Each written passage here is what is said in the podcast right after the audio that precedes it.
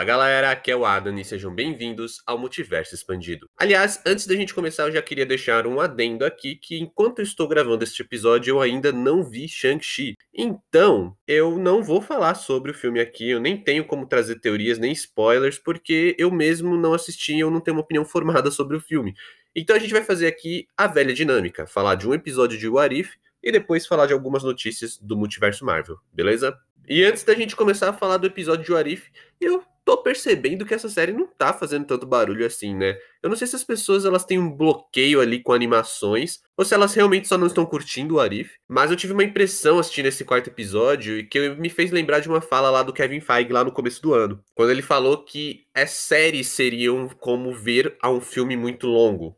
E de fato eu senti isso, eu senti isso com WandaVision, com Falcão e Cidade Invernal, até mesmo com Loki, que vai ter uma segunda temporada, ou seja lá como eles vão chamar, teve essa vibe de que a gente estava assistindo o desenvolvimento de um filme, só que com muito mais tempo. Já o Arif, como os episódios eles são soltos, né, eles são independentes uns dos outros, eu tenho a impressão de que eu estou assistindo de fato a uma série. Tanto é que o Arif ela tem a necessidade de pegar a atenção do espectador de novo toda semana. Toda semana ela precisa atrair atenção novamente, porque a gente não vai simplesmente, sem hype nenhum, assistir o episódio. Tanto é que às vezes eu nem assisto justamente no lançamento, como era o caso de outras séries da Marvel. Eu não sou uma pessoa muito de série. E o Arif está me oferecendo uma certa dificuldade porque eu fico tentando não ver a sinopse até assistir o episódio e muitas vezes eu não consigo ter hype o suficiente para eu querer parar tudo para assistir. Isso não é um defeito da qualidade da animação, não é um defeito do roteiro da animação, mas realmente eles precisam cativar toda semana a minha atenção. E eu acho que isso tá acontecendo com outras pessoas também. Porque ninguém tá falando dessa série. Apesar de que quando você assiste, quando você sente e assiste, os episódios são muito bons. E aliás, esse episódio foi muito legal. Particularmente eu gosto muito do Doutor Estranho. Eu acho um personagem fascinante e que, por a gente só ter tido um filme solo, apesar das participações dele no Vingadores Guerra Infinita e no Vingadores Ultimato, a gente só teve um filme solo. Então é um personagem que tem muito a ser explorado ainda. E eu acho legal como esse episódio ele já pega o conceito ali do multiverso para você estar olhando um outro desenvolvimento de uma outra versão do Doutor Estranho, pra gente ter essa noção de como o personagem pode ser desenvolvido. E eu não tô nem falando do ponto de poderes do personagem, que já é um outro campo aí, que a gente também. Né, a gente teve um salto de poder do Strange desde o filme solo dele pro Guerra Infinita, né? Que ele peita o Thanos ali, uma das melhores batalhas do filme. Ele tá ali lutando com Thanos e por um bom tempo dela ele está lutando sozinho. Mas a gente tem um desenvolvimento interessante também do ponto da personalidade do personagem. Lembra que eu falei no episódio passado que eu gosto muito de como a Marvel ela compreende a personalidade dos personagens e sempre trabalha muito bem em cima disso? É o que a gente vê aqui. Inclusive, isso até foi um ponto que eu comentei quando falaram para mim do trailer do Homem-Aranha, né? Porque falaram assim, pô, o Peter ele não tem um vínculo com o Strange. Então, por que, que o Strange ajudaria o Peter Parker? E aí eu peguei, pensei um pouco e falei assim: olha, realmente ele não tem nenhum vínculo. Mas, ao meu ver, é a cara do Strange fazer algo só porque o Wong falou pra ele não fazer. Ele se sentiu desafiado. E ele é um cara que vai ali só porque ele se sentiu desafiado e vai querer tentar fazer para provar que sabe fazer. E aqui a gente tem muito disso, sabe? O tempo inteiro eles falam: não faça isso, não faça isso porque vai dar errado. Mas ele é tão teimoso e ele se acha o suficiente para achar que ele pode ir lá e fazer e sem ter nenhuma consequência. Aliás, algo muito bem trabalhado neste episódio, que são consequências do que é feito.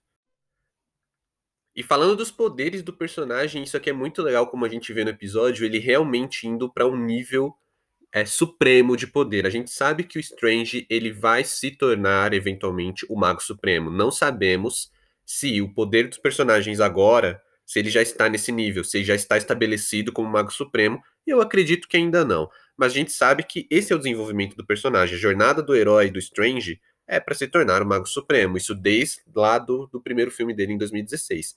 A gente ainda não tem ideia de como será o desenvolvimento dele no Homem-Aranha de Sem Volta para Casa, se vai ter um desenvolvimento de fato, ou eu... E a gente também não sabe como será o desenvolvimento dele no Multiverso da Loucura. Mas aqui nesse episódio a gente já teve um vislumbre ali do, dos limites dos poderes dos personagens, na verdade, da ausência de limites.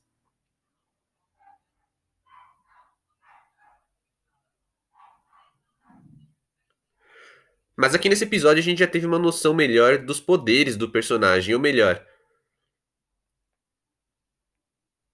da ausência de limites nos poderes do personagem, porque aparentemente esse Doutor Estranho Supremo, uh, maligno, sei lá como estão chamando, mas essa versão do personagem, ele não tem limites, ao ponto de que as consequências vão chegar daquela forma tão drástica no final do episódio. Mas eu achei isso muito legal. O domínio que ele tem da Joia do Tempo é maneiríssimo, ele faz coisas que a gente não viu no cinema, que seriam incríveis de ver, mas que também poderiam abrir e criar outros paradoxos, né? Afinal de contas, viagem no tempo. Mas eu vou dizer uma coisa, eu queria muito, muito que a gente tivesse o Thanos vindo pegar esta joia do tempo, porque eu ia querer demais ver uma briga entre o Thanos e esse Doutor Estranho.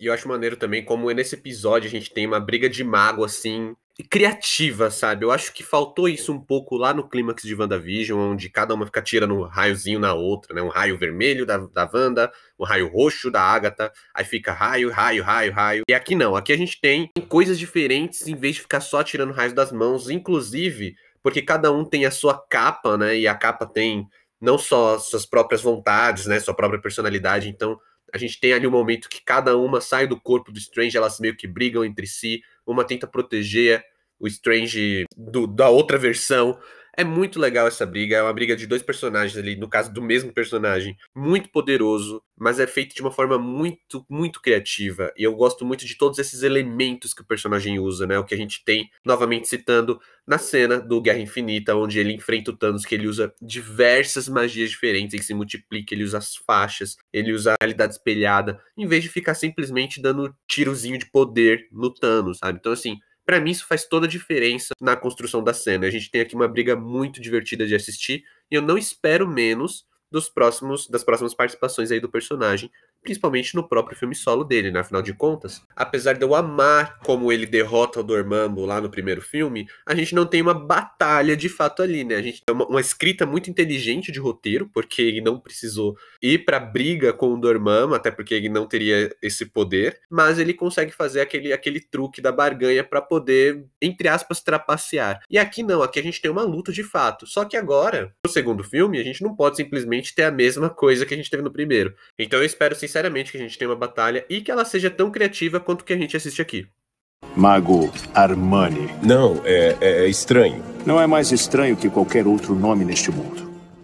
Outra coisa que esse episódio me agradou bastante foi o tom dele, porque apesar dele começar ali como um episódio Marvel, tem piada, tem mais humor, o Vigia falando, né, vamos ver o que aconteceria se... E aí, quando a gente vira, assim, mais pro meio ali, pro desenvolvimento do Strange mesmo, o episódio, ele tem uma vibe de terror maravilhosa. Tudo bem que não é um filme, nossa, parece um filme de terror, não dá para assistir se eu tenho medo. Não é isso, claro, porque ainda é um episódio de uma série animada da Marvel. Mas por esse episódio a gente já consegue ter uma noção do tom que eles querem chegar lá no Multiverso da Loucura. Por isso que eles trouxeram o diretor Sam Raimi, que é o diretor da trilogia Homem-Aranha, mas também ele tem experiência com cinema de horror.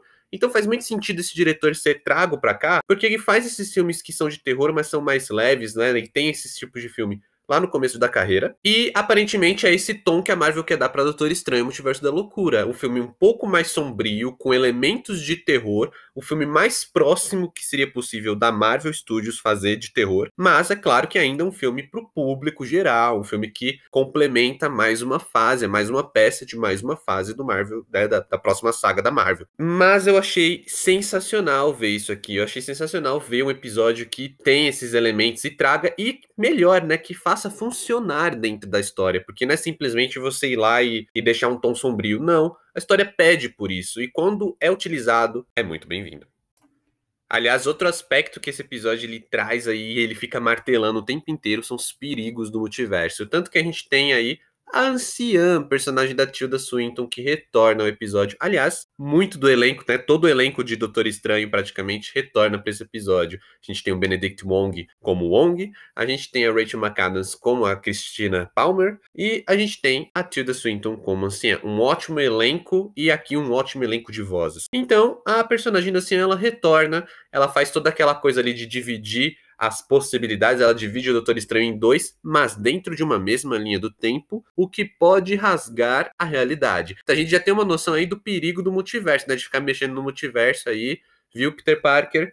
é bom que você assista esse episódio, porque aí você já vai ter uma noção do que você pode causar aí por causa da sua identidade secreta. Mas enfim, falando aí de multiverso, o episódio ele ressalta o tempo inteiro como é perigoso mexer com o multiverso e como as consequências elas vão ser drásticas. E aliás, eis aí o aspecto que eu mais curti desse episódio, que é o fato de eles ficarem o tempo inteiro martelando que o que o Doutor Estranho está fazendo terá consequências tem consequências ficar mexendo com o tempo, e ele vai lá e faz mesmo assim. Ele é teimoso, ele vai lá e ele faz, mesmo assim se mexe a fazer. E aí o que acontece? As consequências vêm. O episódio não dá um final ali assim, um plot twist, um elemento de Deus Ex Machina para salvar o universo, não. Ele chega a conseguir falar com o Vigia, aliás, um ótimo ponto do episódio, porque olha o nível de poder do Doutor Estranho. Ele consegue notar, ver e falar com o Vigia. E aí ele pede ajuda e Vigia, né? Dá uma de Tobey Maguire. Quem foi que disse que isso é problema meu? E pronto, acabou. E a realidade, ela é extinta por causa da arrogância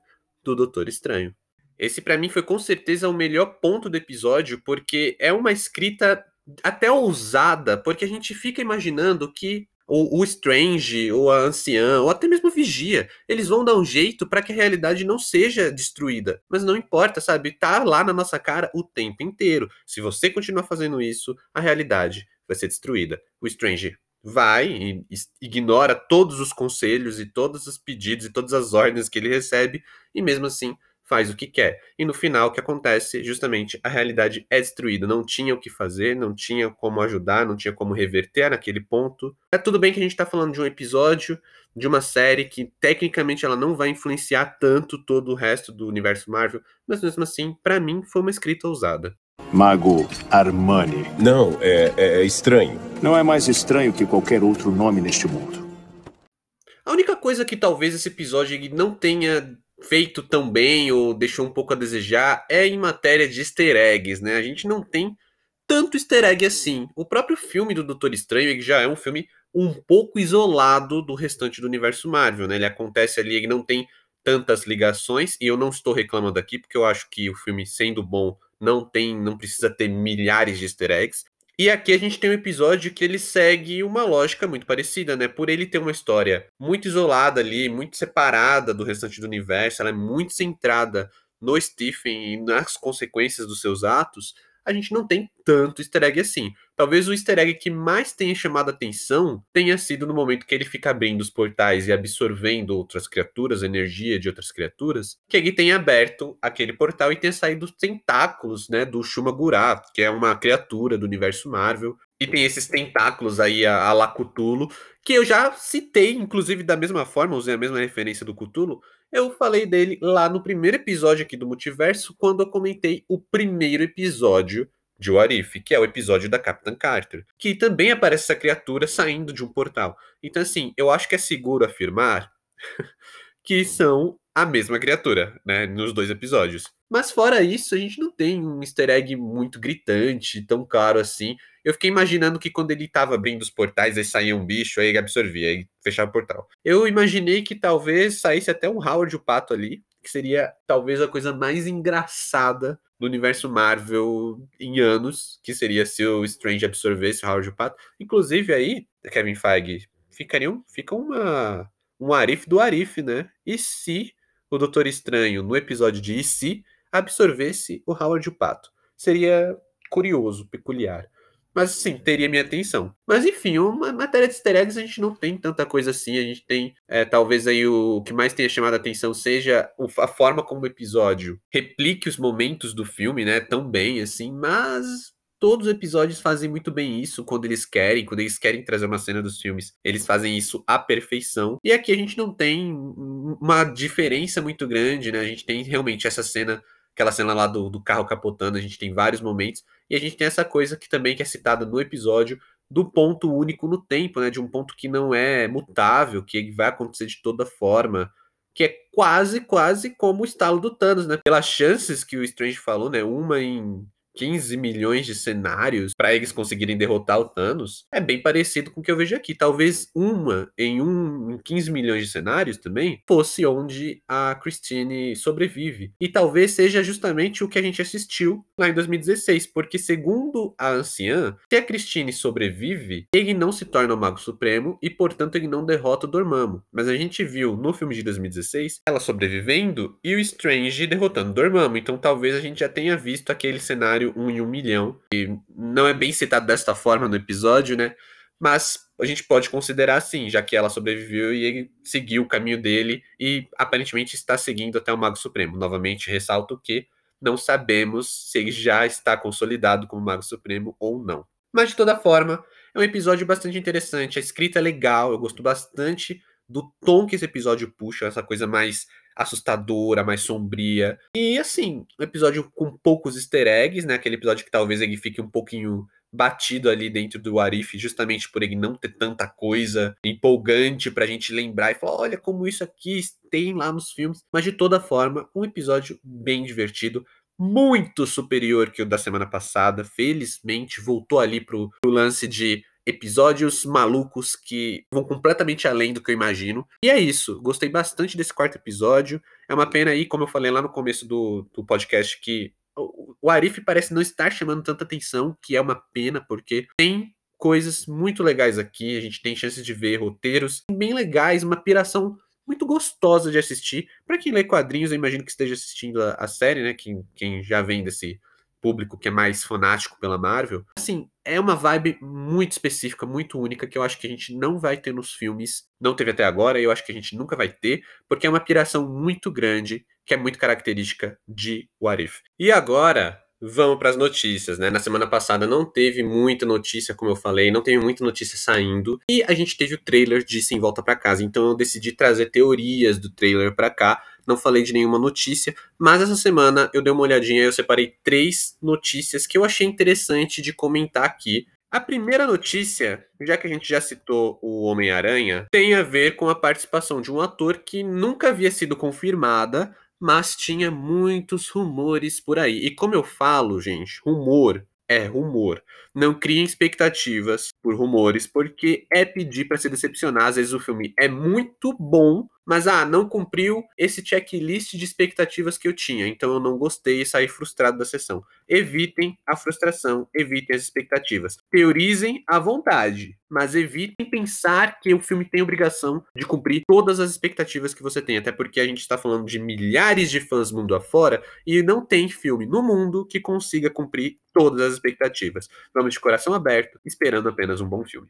E, voltando à notícia, quem que eu tô falando? Charlie Cox, o demolidor da Netflix, se posicionou aí sobre as teorias de que tem um braço no trailer. Olha, um dia as pessoas vão. A notícia é justamente ele falando que ele pode prometer que aquele braço que a gente vê no trailer não é dele porque ele não está envolvido. Ele até falou que se o Demolidor, se o Matt Murder estiver no filme, ele não descarta que esteja. Mas se for o caso, não é ele. A gente pode ter um easter egg, que é a presença do Matt Murder, com a introdução de um novo ator, mas com certeza a gente não vai ter, infelizmente, o Charlie Cox no universo cinematográfico Marvel a partir de agora. Pelo menos não em Sem Volta para Casa. Não descarto que ele possa retornar, até porque o Demolidor dele é muito bem aceito, os fãs gostam bastante, mas não vai ser agora que ele vai retornar. Então, aquela coisa, né? A gente vê um frame no trailer com um braço, só porque o Peter Parker ele tá na cadeia. Na verdade, né, tem esse rumor há muito tempo de que o Peter Parker iria a julgamento, poderia ser preso, e quem defenderia ele ou seria o Matt Murdock, ou seria a She-Hulk, né, a mulher Hulk, que também é advogada nos quadrinhos e tudo mais. Mas aparentemente o filme nem vai se focar nisso, o filme, né, já, sei lá, é que tem tanta coisa de rumor, que eu imagino que para pegar metade dos rumores o filme tem que ter, sei lá, três horas, e aparentemente ele vai ter duas horas e meia, também saiu esse rumor, rumor que o filme teria duas horas e meia é muito tempo para desenvolver muita coisa, mas mesmo assim eu acho que é pouco tempo para desenvolver tudo que a gente está pensando. Mas vamos lá, pelo menos aí, né, o Charlie Cox, para a felicidade ou infelicidade de muitos, ele confirmou que ele não estará em Sem Volta para Casa. Mago Armani. Não, é, é, é estranho. Não é mais estranho que qualquer outro nome neste mundo.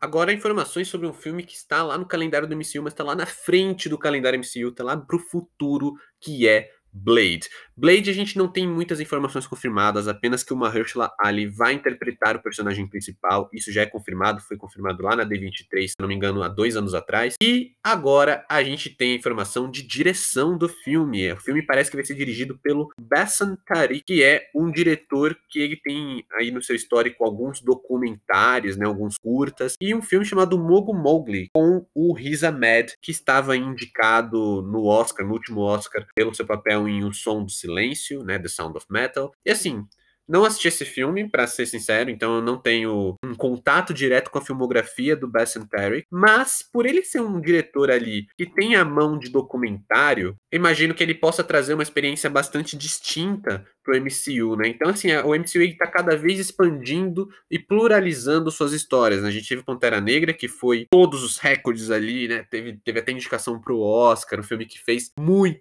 muitíssimo barulho. Então, assim, eu acho interessante eles trazerem esse diretor para um filme como Blade, porque ele vai trazer uma carga ali, uma bagagem, uma experiência bastante distinta dos diretores que geralmente estão em filmes de herói. Não sei o que isso pode, como isso pode impactar diretamente a narrativa de Blade, porque tá muito cedo para afirmar, a gente não sabe a da equipe técnica, a gente não sabe de roteirista, a gente não tem trailer. A única informação que a gente tinha era realmente que o filme vai acontecer e com a Herschel Ali no papel principal, mas só por confirmarem um diretor com essa experiência aí de mais voltada para documentários e tudo mais, me, me faz já ficar curioso para a abordagem que ele vai trazer para Blade, né? Que deve ser um filme bastante distinto, bastante diferente do que a Marvel vem fazendo nos últimos anos.